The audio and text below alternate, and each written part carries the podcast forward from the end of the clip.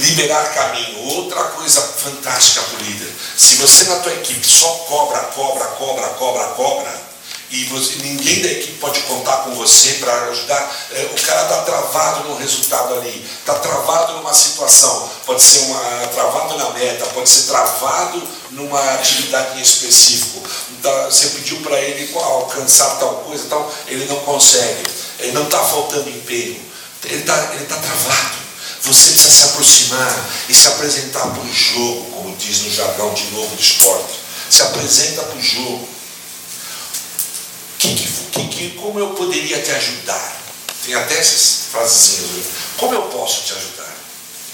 O que eu posso fazer para destravar o teu caminho, para liberar o teu caminho?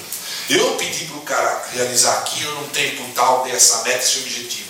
Como que eu posso te ajudar? Se você não se apresenta para o jogo, a, a, equipe já sabe, se essa ideia só para cobrar.